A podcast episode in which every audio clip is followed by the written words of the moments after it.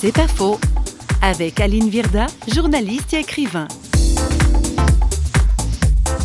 une société qui essaie de nous faire croire qu'on va pouvoir obtenir une sécurité absolue. Regardez les publicités sur euh, mettez de côté pour euh, l'âge de la retraite. J'en ai vu encore une, euh, un vieil homme qui dit à son banquier Oui, mais alors si je contracte cette assurance-là, ça veut dire que quand je serai à la retraite, j'aurai plus aucun souci. Mais c'est tout faux. La vie est un risque permanent. Personne ne peut vous garantir que dans tel nombre d'années, vous n'aurez aucun souci.